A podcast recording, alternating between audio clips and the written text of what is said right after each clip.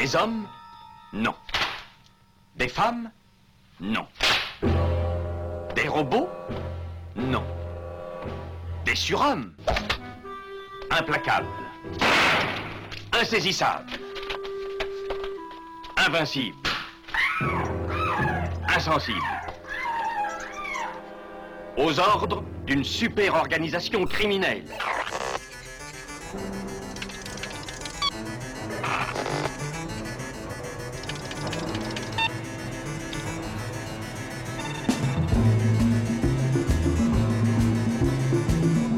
Impossible Rien n'est impossible pour... Culture prohibée.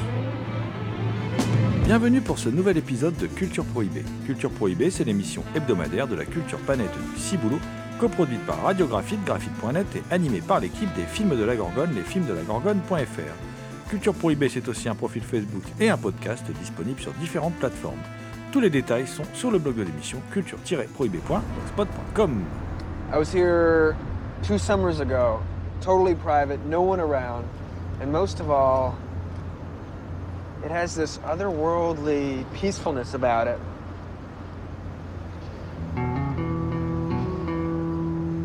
Uh, you can really think.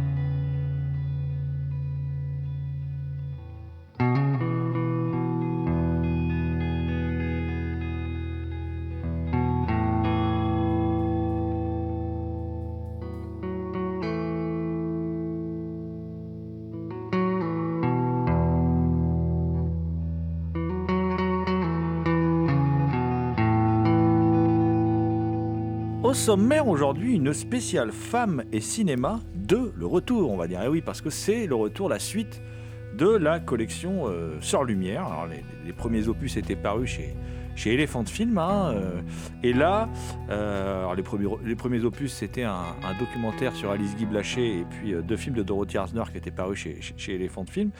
Et là, c'est Extra Lucide Film qui sort donc deux films, à savoir Property de Penny Allen et All Joy de Kelly Reichardt.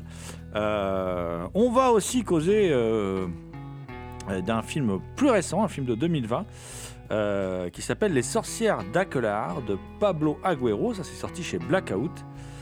Et puis, puis, on va vous parler d'une réalisatrice, une réalisatrice qui a été récemment honorée d'une ressortie en salle, voire d'une sortie salle pour plusieurs de ses films, en tout cas sur le territoire français. Euh, salle par les films du Camélia, d'une partie de sa filmographie, à savoir la réalisatrice Ida Lupino, ou alors si on prononce à l'anglaise, Aida Lupino.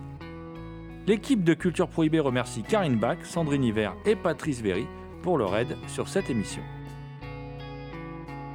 Pour causer femmes et cinéma, je suis aujourd'hui accompagné de celui que l'on surnomme la bête noire de Compiègne. Je veux bien sûr parler de Damien Demey, cet archéologue animal en quête de cultures souterraines et oubliées. Bonjour Damien. Salutations à toutes les entités conscientes qui nous écoutent. Présent également avec nous, mais à distance, notre ami Thomas Roland, rédacteur en chef de la revue Prime Cut, que l'on surnomme le loup-garou Picard, qui chaque nuit de pleine lune enregistre à l'écoute du cinéma diffusé sur RCA. Salut Thomas. Salut Damien, salut GG et bien évidemment salut à toutes. Nous allons débuter cette euh, émission avec euh, la suite de la collection donc Sœur Lumière, hein, euh, qui, je, vous ai rappelé en ouverture de l'émission hein, que il y avait eu d'abord Be Natural, le documentaire sur Alice Guy Blaché, il y avait eu deux films de Dorothy Arzner, tout ça c'était sorti chez Elephant Film, et cette collection, elle, elle résulte aussi d'un partenariat avec Splendor Film, hein, aussi, puisqu'il y a une partie des films qui est distribuée en salle par Splendor Film. Et là, il vient de sortir chez deux titres, hein, donc chez, chez Extra Lucid Film, à savoir Property, réalisé par Penny Allen et Eric Alan Edwards. Donc un film réalisé et écrit par Penny Allen. Euh, on va découvrir hein, un peu plus Penny Allen, qui est une réalisatrice euh, franco-américaine, que personnellement je ne connaissais pas avant de découvrir ce, film, hein, sorti chez Extra Lucide Film, je, je dois bien l'avouer. Et c'est un film qui est photographié par euh, Eric Alan Edwards. Euh, Eric Alan Edwards, euh, qui, si je ne m'abuse, travaillera à l'avenir avec pas mal de, grands réalisateurs, en particulier toute la, toute la, tout- toute la bande qui vient de, qui vient de Portland, hein, puisque ce qui fait un peu le lien entre les deux titres dont je vais vous parler aujourd'hui, c'est la ville de Portland. Euh, donc dans la bande de Portland, il y a Gus Van Sant, par exemple, il y a Todd Haynes plus récemment, mais il y a Gus Van Sant. Gus Van Sant là, qui fait la prise de son sur euh, ce film qui s'appelle Property.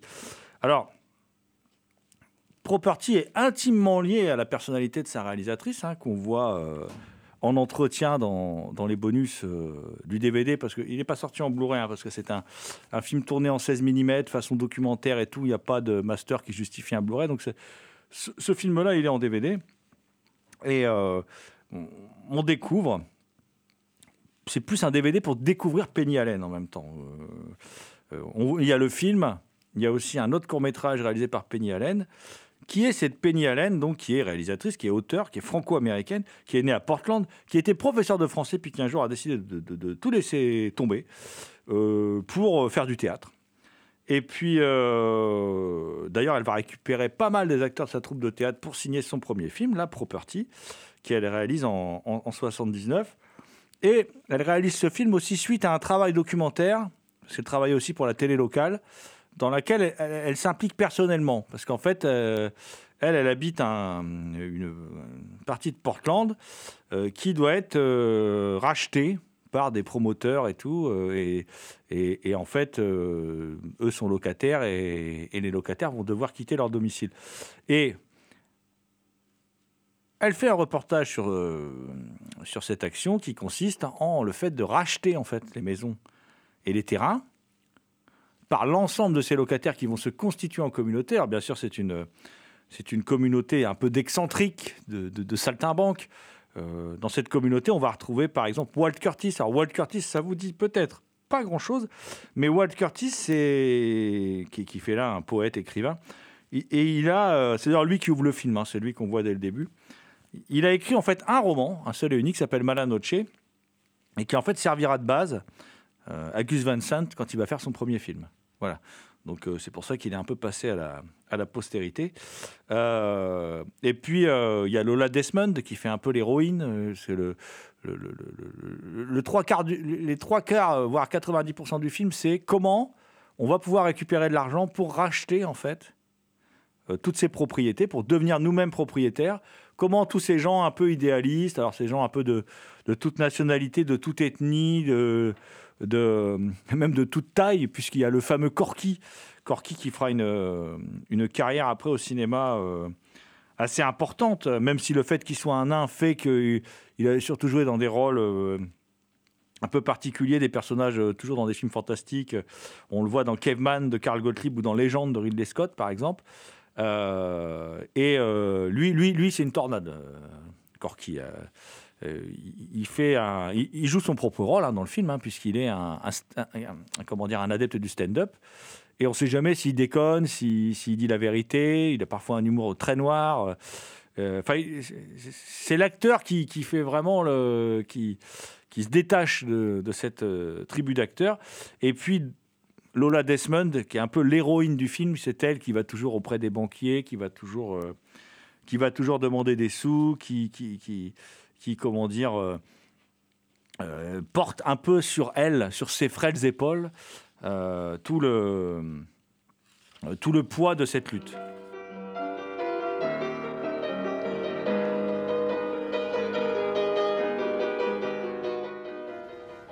You seen the sign? What sign? The city block for God sale sign. damn, son of a bitch. What's going on here? They're Victorian house. Do you know most of the people walk? Do you know most of the people torn down beneath the wrecker's ball, in the dust. Any yards? Yeah, in India, the whole. How big are the yards?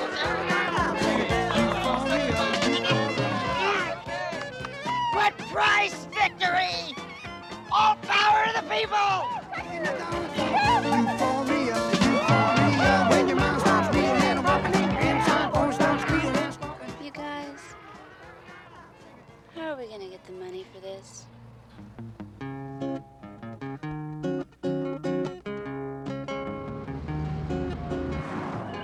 I'm going around to people in the neighborhood and asking if they'd like to get involved in uh, helping buy the block. No, You think I'm, you'd be interested? No, Okay. I'm not interested. Thanks. Sorry. Listen, based on the information that you've just given me, what I'm trying to tell you is that we cannot consider granting a loan to the group. We now have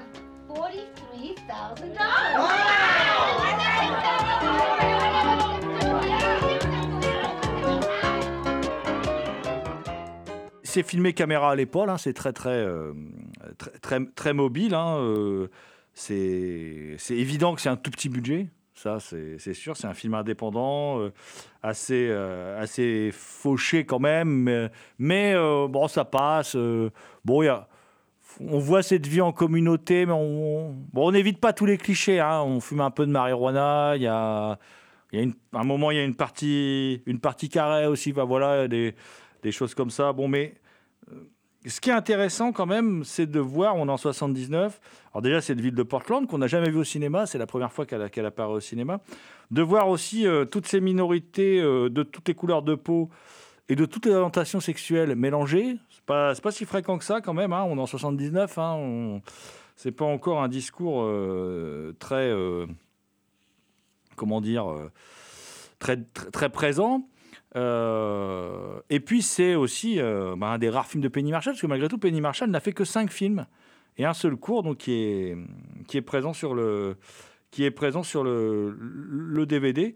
Mais elle a, avec ce film, c'est pour ça que ce film est, important en fait. Euh, ah, non seulement il a été primé au tout premier festival de Sundance, alors qui s'appelait pas Sundance, et puis c'est le film qui lance en fait toute l'industrie du cinéma à Portland. C'est-à-dire qu'avant il n'y avait pas de film qui se faisait à Portland.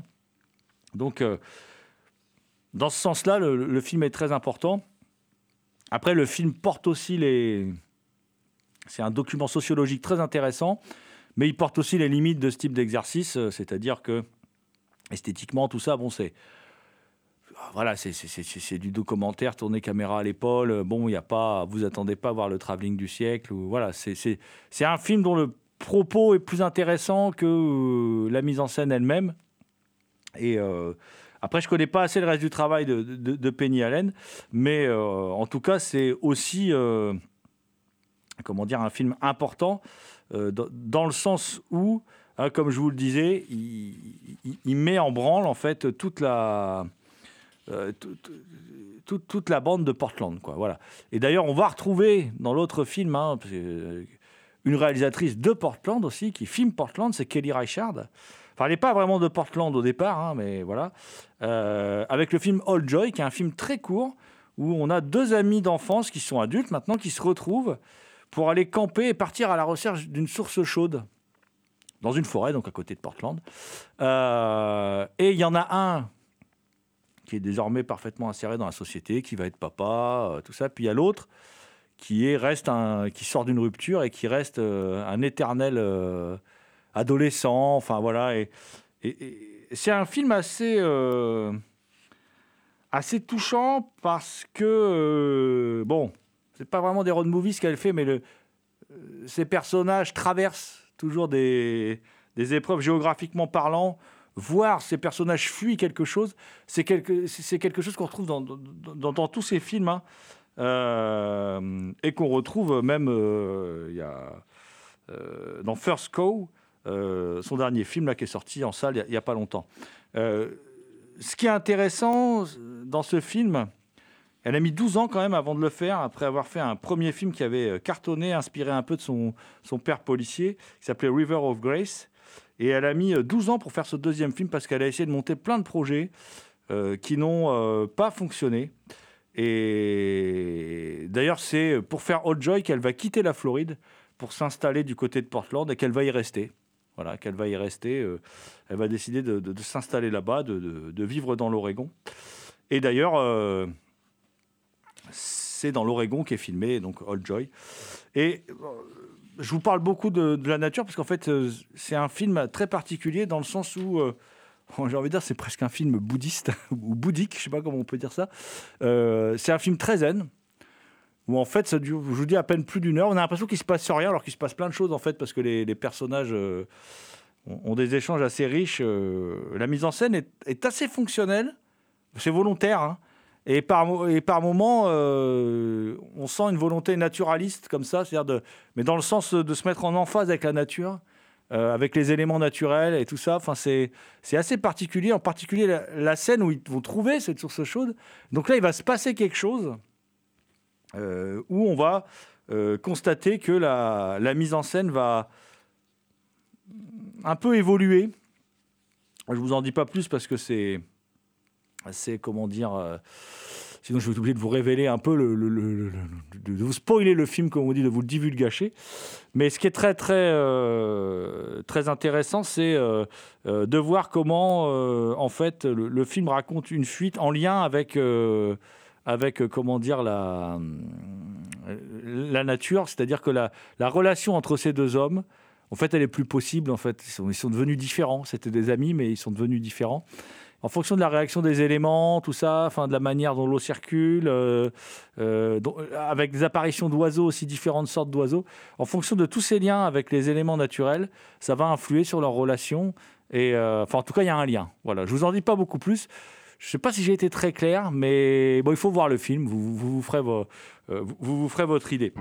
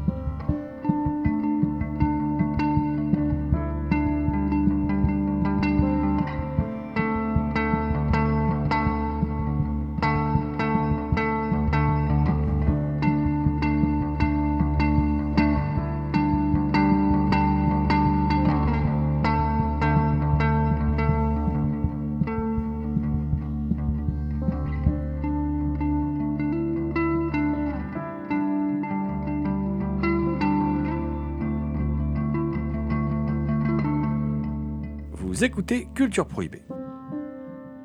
Autre film, alors cette fois-ci là, qui est signé par un homme qui ne fait pas partie de cette collection euh, euh, que je viens de vous citer là, euh, les, les Sœurs Lumière. C'est un, film qui s'appelle Les, Sorcières d'Aquelar et, qui est un, film alors hispano-franco-argentin réalisé par Pablo Agüero qui est sorti en 2020. Euh, année euh, assez catastrophique pour les salles de cinéma quand même, hein, voilà, Euh, et qui sort du coup là en DVD, en Blu-ray, chez Blackout. Et on, bah, on vous conseille de ceux qui n'ont pas pu du coup voir ce film en salle, voilà, puisque l'année 2020 a été compliquée pour les salles de cinéma, ça continue à l'être d'ailleurs, d'aller, bah, de vous précipiter sur ce, Blu-ray DVD pour voir ce film qui fait partie pour moi des, bonnes surprises, qui est, qui est un vrai film féministe, mais ça je vais laisser un peu mes, mes, mes- mes collègues euh, et, néanmoins camarades en, en disserter. Euh, je vais juste vous faire un peu le pitch du film. Euh, c'est assez simple. hein. Euh, on est en 1609, on est au Pays Basque. Et euh, on est dans un village de pêcheurs. Les hommes sont partis en mer.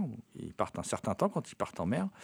Et il y a euh, cinq jeunes femmes, dont, dedans une très jeune fille hein, d'ailleurs, euh, qui sont euh, comment dire, arrêtés par des inquisiteurs qui traversent le, pays hein, euh, et qui vont leur reprocher d'être des sorcières, bien évidemment. hein, ça. Et euh, parmi ces, jeunes femmes, il y a une certaine Anna qui est jouée par Amaya Aberatsuri. Alors, c'est tourné au Pays Basque avec des acteurs basques. hein. Là, euh, voilà. D'ailleurs, il y a un jeu avec la langue basque. Enfin, on pourra, en parler aussi. et cette, cette Anna, qui, est- incandescente dans le film, hein, elle, va, euh, elle va avoir une idée qu'elle elle, sans doute ne connaît-elle pas les, mille et une nuits. euh, mais elle va avoir cette idée qui est, assez, qui est assez, qui est assez belle, en fait, c'est de dire, eh ben, écoutez, ils veulent qu'on soit des sorcières, alors on va leur donner notre histoire de sorcière à ces inquisiteurs, mais on va prendre le temps. Parce que si on attend assez longtemps, la pleine lune va arriver, et quand la pleine lune va arriver, euh, nos compagnons, nos maris, nos, nos parents vont rentrer de la pêche. Et à ce moment-là, quand ils vont rentrer, les inquisiteurs, euh, ils- on donne pas cher de leur peau. Hein, voilà. Parce qu'on est au Pays Basque, et d'ailleurs, à un moment, il y a des soldats qui s'enfuient parce qu'ils disent euh, Attention, si les pêcheurs reviennent, on va se faire tuer. Quoi. Voilà, c'est- voilà, ils se laissent pas emmerder, les Basques. Et euh, donc, euh, et à partir de là, ben voilà, c'est cette histoire-là qui nous est contée. C'est, un- une idée de scénario assez basique, mais qui va donner lieu à un film, euh, moi, qui m'a réellement surpris, parce qu'on avait vu avec Thomas au Festival international du film d'Amiens, je dis pas son premier film, mais en tout cas, il a, je crois qu'il a deux films qui ont dû sortir en salle en France, celui-là et l'autre, Eva ne dort pas, ce qu'on avait vu avant. Euh, un film un peu étrange euh, sur euh, ce qu'il advient du corps d'Eva Perron après son décès, enfin voilà, qui m'avait un peu laissé dubitatif. Euh, là, par contre, euh, moi, j'ai été emporté par ce film euh, que j'ai beaucoup aimé, mais on pourra y revenir plus en détail. euh, euh, N'est-ce pas, mon cher Damien? J'ai adoré le film.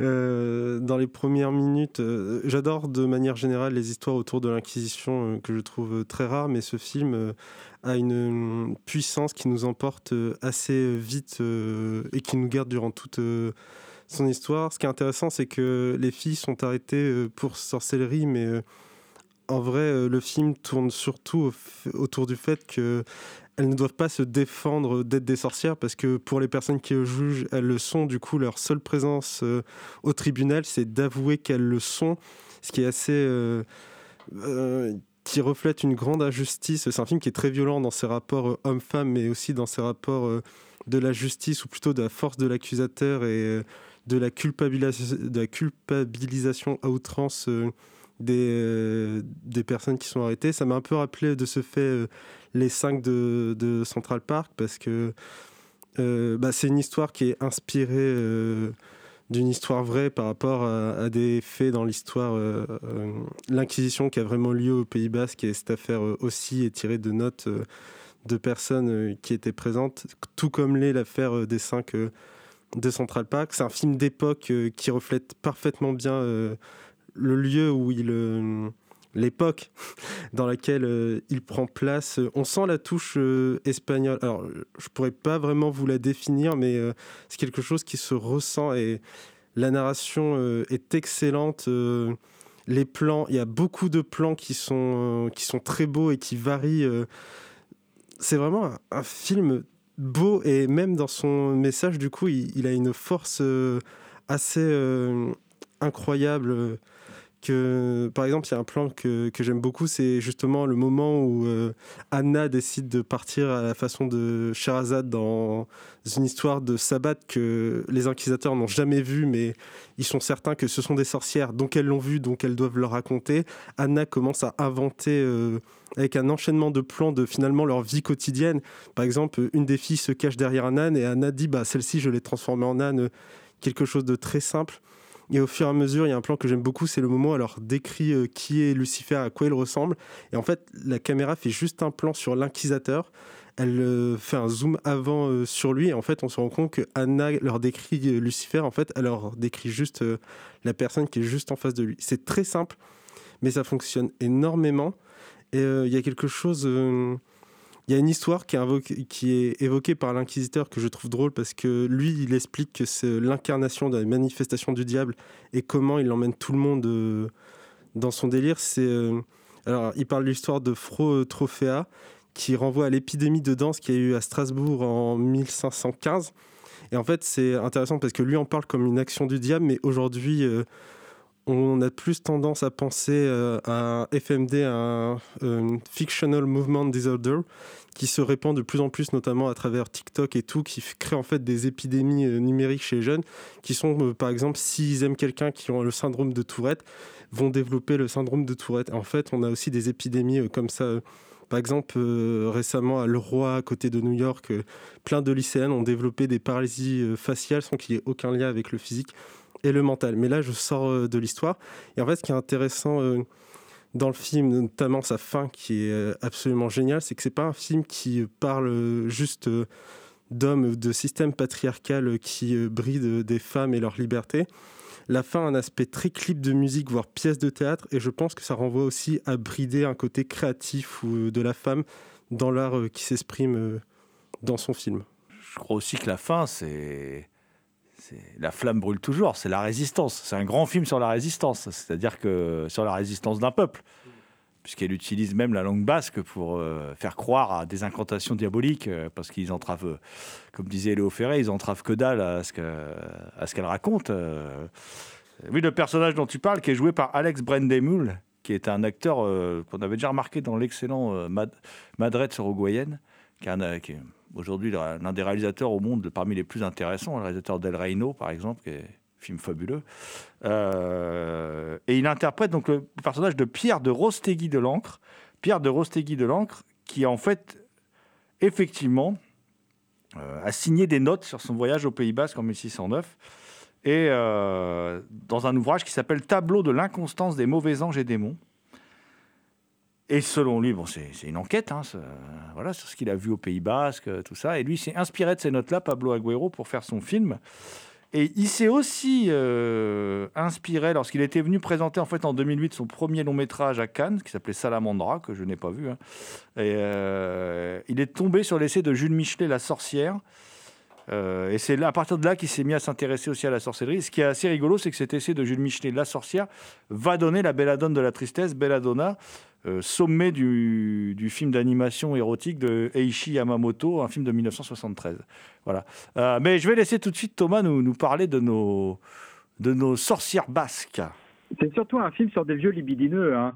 C'est surtout un film sur, sur le désir, sur le désir que qu'ont ces, ces, hommes qui se, qui se réclament de la, de la religion pour juger des femmes qu'ils désirent, les mettre en accusation, euh, leur- les, faire, les faire culpabiliser de leur propre désir qu'ils n'osent même pas assumer eux-mêmes.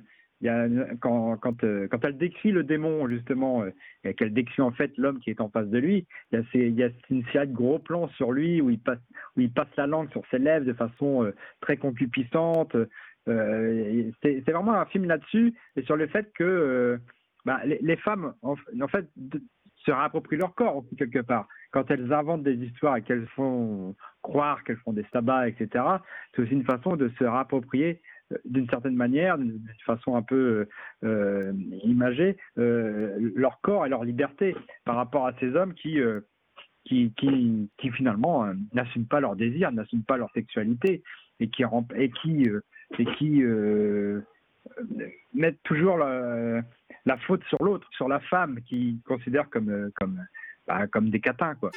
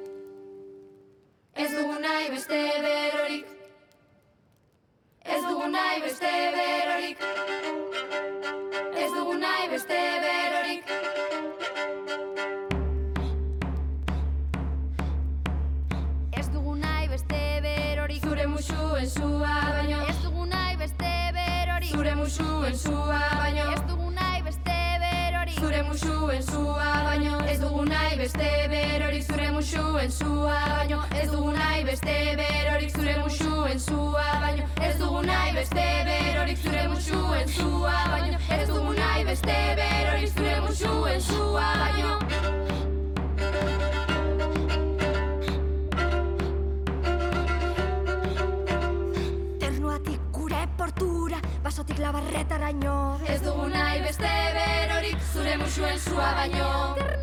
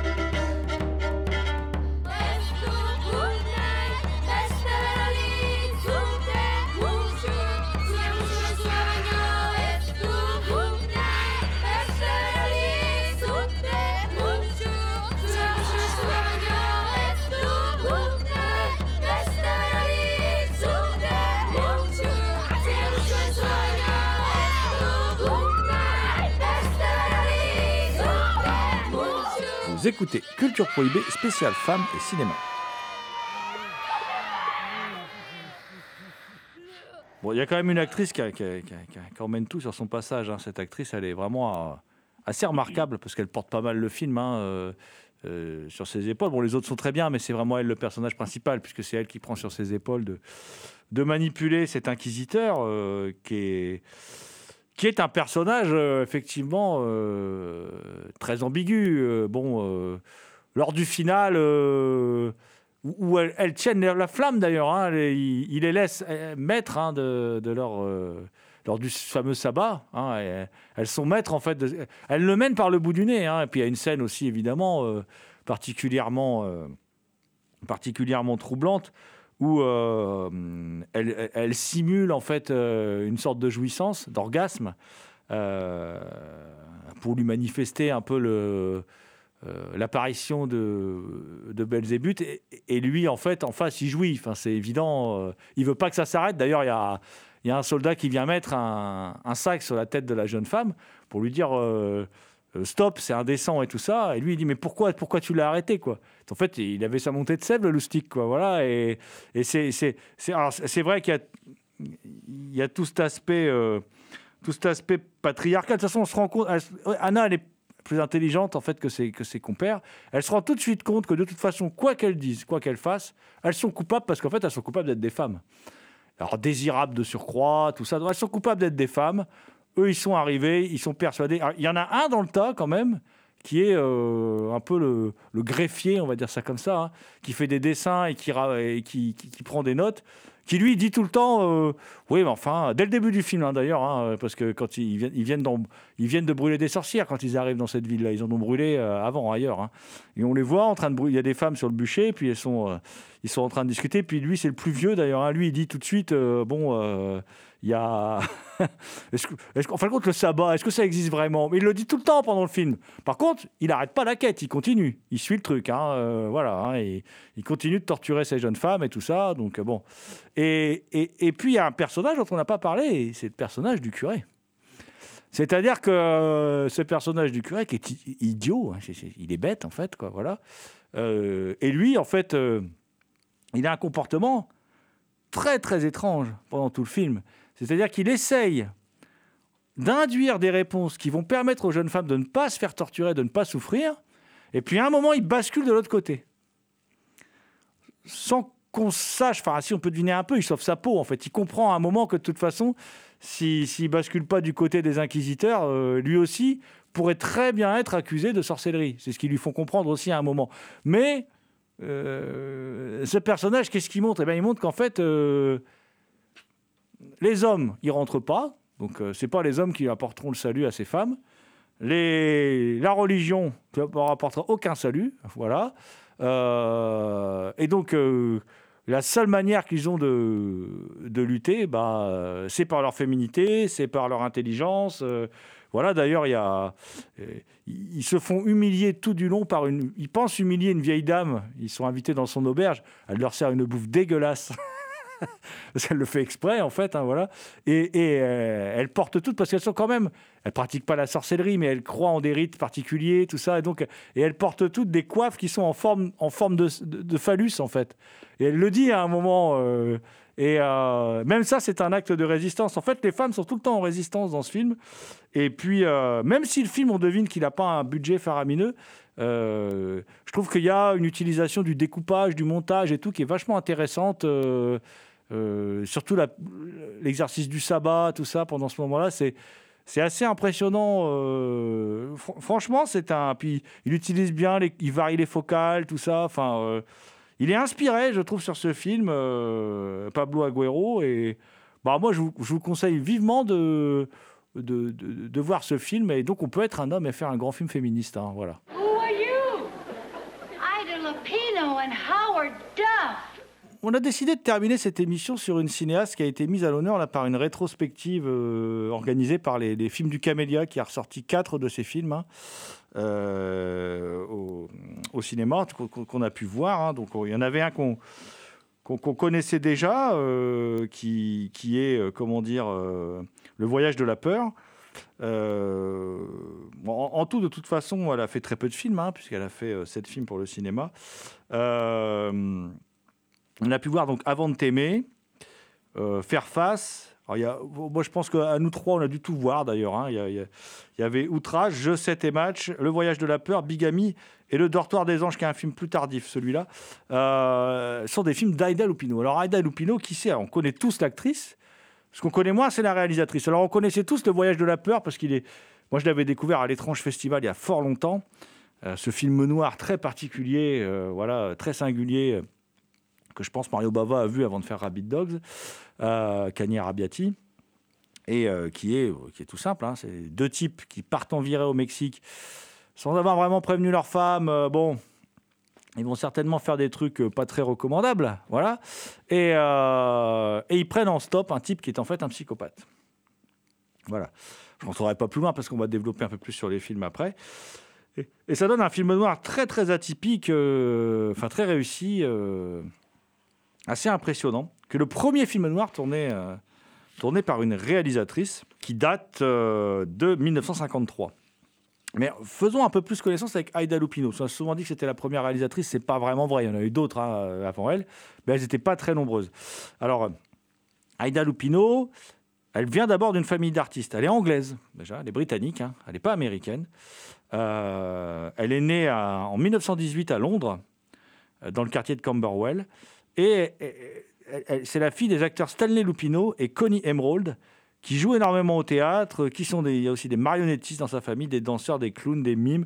C'est une vraie famille d'artistes qui vit de, qui vit son art euh, et qui est d'origine italienne. Lupino, bon, ça serait un peu, un peu, un peu, doute, un peu douté. Son plus vieil ancêtre à être arrivé en, Angleterre, c'était un marionnettiste qui jouait en fait, euh, qui, jouait des spectacles inspirés de la commedia dell'arte, voilà, avec des marionnettes. Euh, et elle, elle va euh, au départ être actrice dans des films britanniques, et puis elle va partir à Hollywood. Et euh, en particulier, on la remarque en 35 dans le Peter Ibbotson d'Henri Hathaway. Peter Ibbotson, qui est un film assez extraordinaire. Et puis, euh, c'est- Raoul Walsh qui en fait une de ses actrices fétiches, hein, euh, avec Une femme dangereuse, La grande évasion, voilà. Et euh, elle va jouer hein, pour des plus grands, Nicolas Ray, Fritz Lang, Aldrich, voilà. Mais elle est très vite attirée par la mise en scène, dès les, années 40. Et en fait, elle s'ennuyait en tant qu'actrice. Et elle voulait faire un, quelque chose de plus intéressant. Donc, avec son mari de l'époque, qui était Collier Young, elle va monter une société de production indépendante qui va s'appeler The Filmmakers. Elle va devenir productrice. Alors, euh, au départ, euh, elle était productrice du film Not Wanted, non désiré, qui était traduit par Avant de t'aimer, mais euh, non désiré, je trouve que c'est plus révélateur de l'intrigue du, film, hein, puisque c'est l'histoire d'une jeune, adulte, on va dire, qui tombe enceinte et qui doit se décider à garder l'enfant, garder l'enfant, ça c'est sûr, mais je veux dire, à donner l'enfant à l'assistance publique ou, à l'élever elle-même, tout en cachant sa grossesse à ses parents. Enfin voilà, c'est assez. euh, Mais c'est pas elle qui devait le réaliser. Elle devait, ça, elle devait le, produire. Et puis Elmer, Elmer Clifton a un problème cardiaque, et donc elle se met à réaliser le film.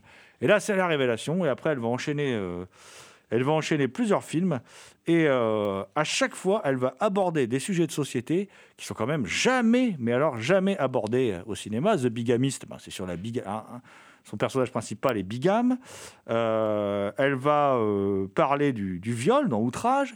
Elle va parler aussi de- d'en faire face de, de la reconstruction euh, après avoir eu la polio, parce qu'elle a elle-même eu la polio, il faut savoir, Aida Lupino. Donc, euh, enfin, elle va aborder des sujets que personne d'autre n'aborde. Elle va se révéler être une réalisatrice très, très, très talentueuse. Euh, c'est aussi, c'est aussi quelqu'un qui, écrit, hein, d'ailleurs. hein. Il faut savoir qu'elle a, qu'elle a, comment dire, qu'elle a par exemple scénarisé ici Brigade criminelle de Don Siegel, par exemple. Voilà. Donc, euh, c'est vraiment. Alors après, elle va finir sa carrière à la télé, puisque The Bigamist en 53, ça va un peu, euh, un peu signer sa fin de carrière, parce que ça n'a pas marché du tout. Voilà. Euh, c'est le seul film où elle joue, d'ailleurs, c'est un film assez intéressant, puisqu'après, elle divorce de Collier Young, mais ils sont toujours ensemble pour bosser dans The Filmmakers. Et euh, c'est quand même, euh, dans ce film-là, euh, la nouvelle femme de Collier Young qui fait sa rivale en amour. Sauf que là, c'est elle la maîtresse. C'est assez, c'est assez rigolo. Je ne pense pas que ce soit, ce soit innocent. Mais bon, de tout ça, de toute façon, on va, on va parler un peu plus en détail avec, avec Thomas et puis notre ami Damien. Parce que je crois que vous aussi, vous, avez, vous êtes plongé dans cette filmographie d'Aida Lupino qui se révèle euh, particulièrement passionnante, qui est une vraie, pour moi qui a été une vraie découverte. Je connaissais que le voyage de la peur et j'ai été agréablement, euh, euh, comment dire, surpris par la, qualité, la cohérence de l'œuvre, le fait que ce soit vraiment une auteure à part entière. De Ida Lupino, j'ai vu du coup le voyage de la peur, qui, comme tu l'as dit, est un film noir et qui, comme tu l'as redit, est souvent marketé comme le premier film noir fait euh, par une femme qui est pour euh, qui est réussi. Euh, ce qui est intéressant dans, dans son film, c'est vraiment de reprendre finalement bah, ce truc du film noir et odieux de limiter vraiment à la ville qui cloisonne et qui qui est anxiogène. Elle, elle décide d'en faire un road movie ce qui est euh, ben, le, genre de film, un genre de film très américain, mais euh, qui parvient quand même à garder euh, cette tension euh, tout du long. Et j'aime bien euh, ces films où en fait, euh, bah, pour le coup, les criminels et euh, les victimes ont le même objectif, c'est que tous les deux doivent s'échapper. Le criminel essaye euh, d'échapper à la police, tandis que les otages euh, essayent d'échapper à leur kidnappeur. Et je suis passé un peu du tout au tout, parce que j'ai vu Le Dortoir des Anges qu'elle a fait, qui est plus de la comédie et qui m'a. alors, étrangement, il m'a beaucoup marqué, pas parce que je le trouve drôle, mais parce que je retrouve des éléments, entre guillemets, de mon enfance dedans, qui est qu'au début du film, il y a quelque chose qui me plaisait, mais j'arrivais pas à savoir quoi. Et je me suis rendu compte au fur et à mesure de l'histoire que ça me rappelait beaucoup le dessin animé Les Malheurs de Sophie, avec finalement ces deux enfants qui font constamment euh, des farces. euh, Ah oui, donc l'histoire, c'est l'histoire de Rachel et Marie, euh, deux adolescentes qui rentrent ensemble dans un pensionnat de jeunes filles tenues par des religieuses. Et les deux filles y enchaînent les farces aux grandes armes de la mère supérieure. Et donc, euh, la première partie, euh, elles vont rester trois ans dans ce pensionnat, et la première partie, c'est vraiment elle qui se pose euh, en résistante, à constamment faire des blagues et à exaspérer tout le monde. Et le film avance comme ça, et il y a un moment où il y a un tournant où elle se calme et on passe du point de vue de la mère supérieure et on découvre en fait le personnage et on passe finalement de cette confrontation à, quelque chose qui est transmis par la réalisation de manière très douce, qui est le point de vue de la mère supérieure et euh, au final, ben, c'est un peu la fin habituelle où la mère supérieure et les enfants, euh, enfin les deux filles se comprennent, mais il y a quelque chose de très beau euh, dans ce film qui est une comédie, mais que j'ai pas trouvé drôle, mais qui aborde un thème qui est parfaitement et que j'adore, qui est simplement celui de grandir. Et à travers ça, le film m'a beaucoup touché. Et en fait, c'est très intéressant du coup parce que j'ai fait vraiment polar et comédie. Et je, je trouve qu'elle a un style euh, de réalisation très varié et que dans les deux, elle s'en sort vraiment très bien. C'est-à-dire que dans le voyage de la peur, euh, j'aime beaucoup. euh, bah, elle arrive à maintenir une tension entre le kidnappeur et ses otages et à développer leur personnalité euh, à travers le film. C'est-à-dire dans le premier, on voit de. Enfin, on déteste le criminel au fur et à mesure. On a de plus en plus peur euh, pour les, euh, pour les otages. Et là, ici, on, bah, on, on rentre dans une situation de conflit qui euh, finalement va s'amoindrir et amène à un happy ending. Et en fait, plus j'en parle, plus je me rends compte que c'est ultra intéressant parce qu'on se retrouve avec deux films qui tournent vraiment autour de trois personnages constamment qui sont, euh, qui sont des relations différentes, euh, l'opposition ou non. Et, et du coup, dans les deux, elle arrive pleinement à se.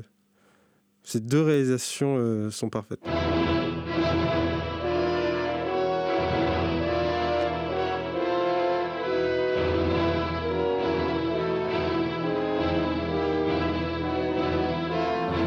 Keep driving.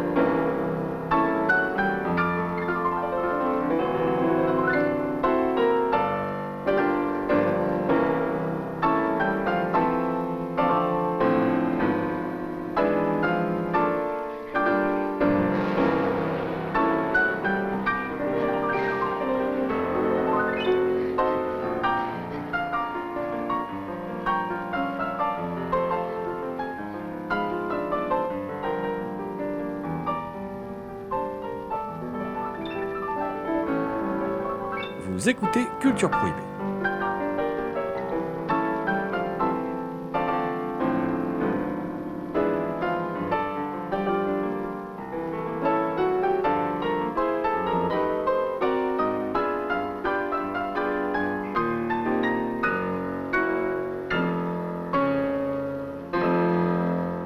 Le Dortoir des Anges, c'est un peu particulier. je l'ai vu il y a quelques temps déjà parce qu'il était passé sur euh, Ciné Classique, je crois que ça s'appelle la chaîne. De... Et, et, euh, c'est- un film un peu curieux dans sa filmographie. Il est différent quand même du reste de sa filmographie. Elle le fait en 66, euh, soit euh, euh, quand- 13 ans après son, son précédent film, The Bigamist. Euh, Bigamy, donc en français. Euh, et quand elle fait ça, enfin, c'est, c'est, pas la période de sa vie, c'est pas le moment où elle est la, plus créative. Ça reste pas moins que c'est un bon film. hein, je, suis- assez d'accord avec toi. euh.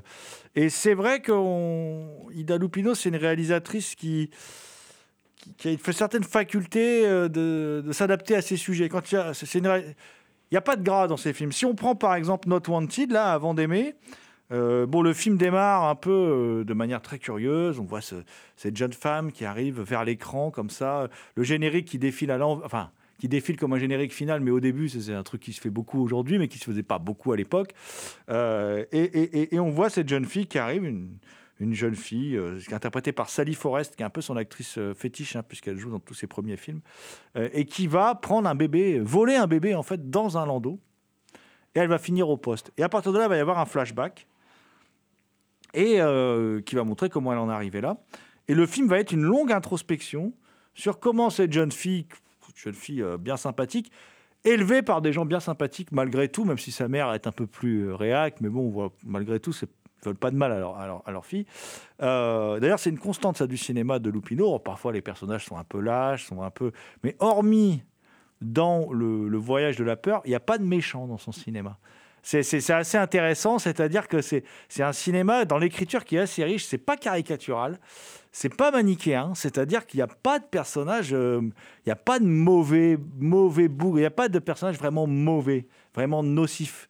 C'est, à part, je, dis bien le voyage de la peur, où là, le psychopathe, il est, voilà, en plus avec son œil torve, là, il est, particulièrement flippant. euh.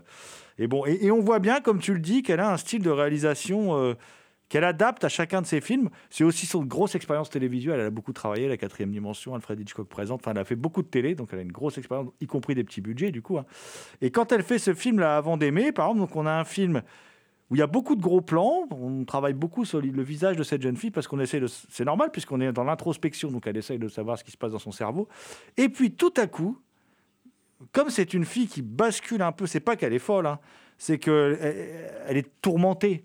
Donc elle bascule dans des moments de, crise d'angoisse, de folie. Et ces moments-là sont des moments de mise en scène complètement hallucinants, où le cadre se tord, où, on est quasiment dans l'onirisme. Et là, on voit qu'elle... euh, que Lupino, elle, a effectivement euh, quelque chose, elle a un style. Qu'on va retrouver d'ailleurs ce même style dans le voyage de la peur, où là par contre il y a de la mise en scène, euh, peut-être un peu trop de musique, mais à l'époque, il y avait- une époque où il y avait aussi pas mal de musique dans les films, mais elle explore super bien le 4 tiers, parce qu'elle filme pas toujours en 4 tiers, mais là elle explore super bien le 4 tiers dans, celui-là. Et puis il y a euh, surtout tout le début, moi qui me rappelle, euh, pareil, je pense que, je pense que John McNaughton, pour Henry Portrait of Killer, il a vu euh, le film de Lupino, parce que tout le début, on ne filme que les pieds du, tueur et où, où on voit ses, ses victimes après coup, mais c'est pareil, on voit que leurs jambes, mais on voit jamais le tueur. Et c'est assez impressionnant. Enfin voilà, il y a des moments. Et par exemple, si on prend son film qui a suivi euh, Avant de t'aimer dans euh, Not Wanted, qui s'appelle Faire face, bah là, dans Faire face, on est quasiment dans une réalisation documentaire. C'est-à-dire qu'on va être dans ce centre de rééducation pour les gens atteints de la polio. Et là, il y a rien de spectaculaire dans la mise en scène, puisque ça, ça desservirait le propos. C'est tourné d'ailleurs dans un vrai hôpital où on soigne des gens pour la polio. Hein, et qu'il y a des vrais patients dans le film et tout ça. Et après, elle enchaîne sur Outrage, qui est un film qui a pour but de dénoncer le viol et la domination, euh, masculine. Et là, ce qui est intéressant, c'est la scène de viol. Qui, rejoint d'ailleurs une des scènes de, Avant de t'aimer sur un pont, là. Il y a une scène de viol où elle utilise les éléments de décor pour le découpage de sa scène et pour le montage, qui est vraiment hyper impressionnante et totalement cauchemardesque, où là on retrouve un peu l'aspect cauchemardesque qu'on pouvait pressentir dans quelques-uns de ses, ses films précédents. Et puis tu as des films après, alors je sais tes matchs, je ne l'ai pas vu, mais tu as, euh, c'est le seul que j'ai pas vu en fait, tu, as Bigamy, où là c'est pareil, une fois de plus, la mise en scène s'adapte au sujet. Euh, c'est toujours une mise en scène sans gras, mais on est, euh, on est dans quelque chose de plus discret. C'est assez étonnant. Ce qui est assez étonnant, c'est que le scénario, pour une fois, n'est pas signé d'elle, mais de Collier Young, donc son ex-mari qui vit désormais avec John Fontaine. Et c'est elle, dans le film, qui joue la femme qui trompe John Fontaine. Donc c'est assez étrange. Mais par contre, ce bigame, c'est pareil, il n'est pas montré comme un salaud. Il est lâche, hein, quand même. Il n'est pas. Voilà, il n'est pas. Il ne peut pas dire qu'il prend beaucoup ses responsabilités. Et on est encore sur le thème de l'enfance, puisque dans le premier film, c'était une fille qui devait abandonner son enfant. Dans le Dortoir des Anges, on est sur l'enfance. Là, dans ce film-là, c'est des, en- des, des parents qui veulent adopter, parce que la femme ne peut pas avoir de bébé. C'est quand même un sujet dont on ne parlait pas beaucoup à l'époque. On est en 53. Euh, donc, il décide d'adopter. Et puis, euh, sauf que lui, il a déjà une autre femme, en fait. Et ça, on va le découvrir au fur et à mesure de l'intrigue. Donc, on a des sujets assez ambitieux une mise en scène euh, assez, euh, assez, assez mouvante, mais quand même avec des. Je trouve une façon de casser le cadre et tout quand on est dans des moments cauchemardesques qui est, voilà, qui est, dont on, on reconnaît sa patte. Et puis surtout, ce qui est fort, c'est qu'elle maîtrise très bien l'écriture, elle utilise très bien les flashbacks, la voix off et tout ça. C'est un truc qui revient dans tous ses films. Euh, ça donne quelque chose d'a- d'assez impressionnant, d'assez cohérent. Je trouve vraiment que c'est une cinéaste assez passionnante. Pour moi, le film qui m'a le plus, euh, le plus c'est Outrage. Je trouve qu'au niveau de la mise en scène, c'est très maîtrisé.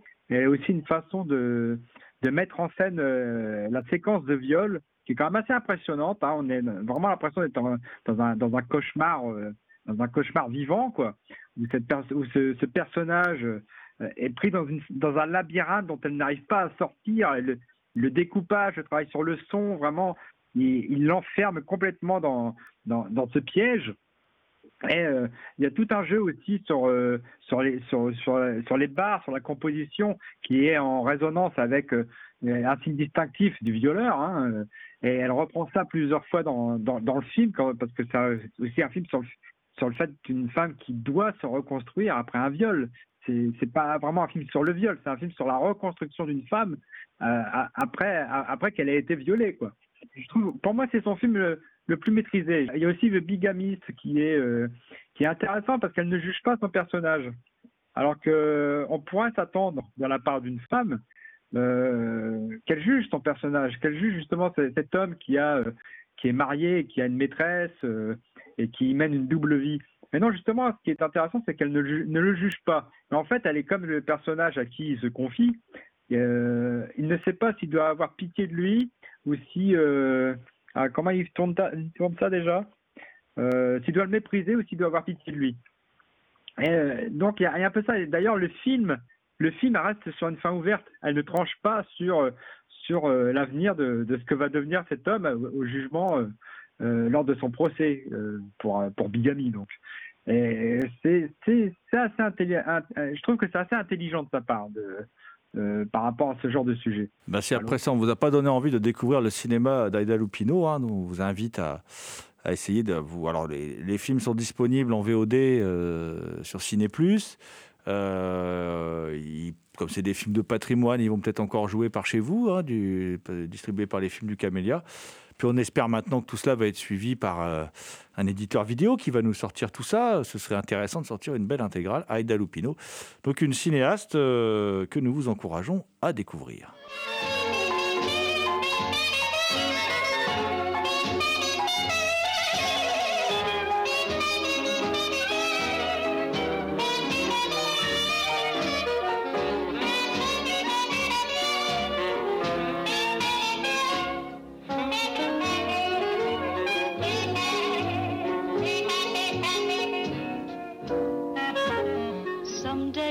Come along, the man I love, and he'll be big and strong, the man I love. And when he comes my way, I'll do my best to make him stay. He'll look at me and smile, understand.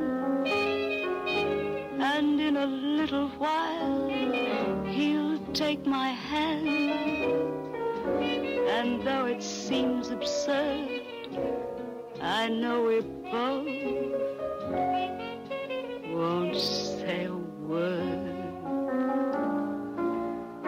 Maybe I will meet him Sunday, maybe Monday, maybe not. C'était Culture Prohibée, une émission réalisée en partenariat avec Radiographite, graphite.net et la revue Prime Cut. Plus d'infos sur theecstasyofilm.com. Culture Prohibée est disponible en balado-diffusion sur diverses plateformes.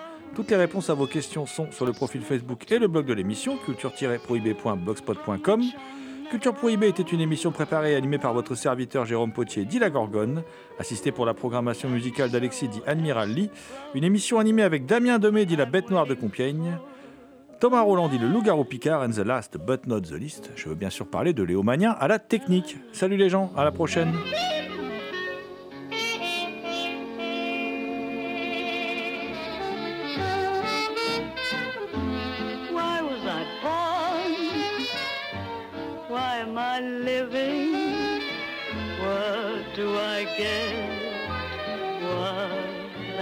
Giving? Why do I want a thing I daren't hope for? What can I hope for? I wish I knew. Why do I try to draw you near me? Why do I cry? You never hear me. But what can I do?